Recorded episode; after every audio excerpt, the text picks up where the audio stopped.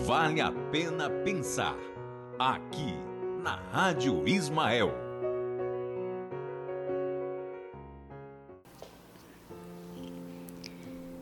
Dentre os grandes temas da atualidade, a questão da orfandade ocupa lugar de destaque, tendo-se em vista a imperiosa necessidade de se adotar providências legais com urgência, a fim de minimizar as sequelas psicológicas e emocionais sobre os despossuídos de uma família. Assim que o espírito mergulha no processo do renascimento, sua primeira bênção é um corpo, ferramenta com a qual vai lapidar seu processo evolutivo. Aquisição difícil. Temos hoje milhões de seres desencarnados em espera aflitiva por um vaso orgânico, dentro do qual logram anestesiar por algum tempo as dores morais, reiniciando na arena material as lições outrora negligenciadas, impulsionando a ascese aviltada. E isso inclui o reencontro com as afeições e antipatias deixadas na esteira do tempo. A segunda bênção é a família, núcleo de seres com identificação próxima, a reunir debaixo do mesmo teto amigos e afins, bem como adversários e antagonistas de ontem próximo ou longínquo, a buscarem reabilitação moral uns diante dos outros.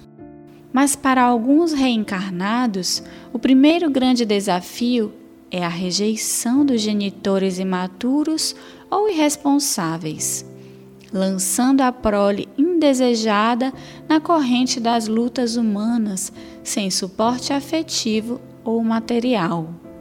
A orfandade desaba como um temporal de solidão sobre os frágeis tetos da infância desprotegida. Reclama urgente atuação do Estado para viabilizar pontes entre esses rejeitados e aquelas famílias dispostas a acolhê-los em um novo ninho, dilatando o amor parental além das vinculações consanguíneas. Pelos sutis princípios da reencarnação, a lei de causa e efeito reaproxima antigos amores, ancestrais afetos ou adversários do ontem para reajustes indispensáveis entre as quatro paredes do lar. Se refaz a família, diminuindo para os órfãos a dor da punhalada do abandono ao tempo que os adotantes se abrem como flores de esperança nessa existência recém-chegadas ao mundo, sedentas de afeto e orientação, carinho e educação. Para todos os envolvidos, a divindade ministra lições preciosas, almas queridas que se reencontram para dilatadas experiências de amor filial algozes que se veem unidos novamente na constelação familiar para a quebra de algemas da animosidade cultivada no passado distante. Amparo familiar a espíritos de escol que optam por essa via para exemplificarem renúncia e superação aos demais.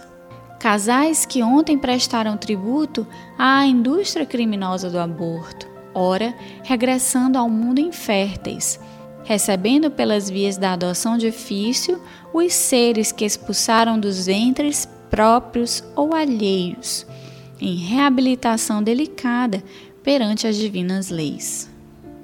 Não te fira a sensibilidade, a incapacidade de ter próprios filhos. Pensa, reflete nos que chegaram ao mundo sem o calor vivificante de braços maternos.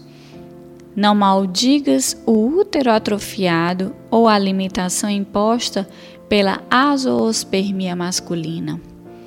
Abre-te ao amor que se dilata no acolhimento a um filho alheio, pois conquanto o corpo não traduza teu DNA, naqueles olhos miúdos e sorridentes se oculta alguém que amaste profundamente a te suplicar como uma ave frágil e abandonada no mundo novo ninho, a fim de evoluir com segurança para Deus. Sem palavras, te repetem de coração a coração o apelo inesquecível de Jesus, órfão de pai humano, em momento sublime de sua trajetória entre homens e mulheres. Deixai vir a mim as criancinhas, pois que delas é o reino dos céus. Adoção, ato de amor, pavimentando nas vidas envolvidas ascensão para a família universal. Marta. Você ouviu Vale a Pena Pensar, com reflexões espíritas, aqui na Rádio Ismael.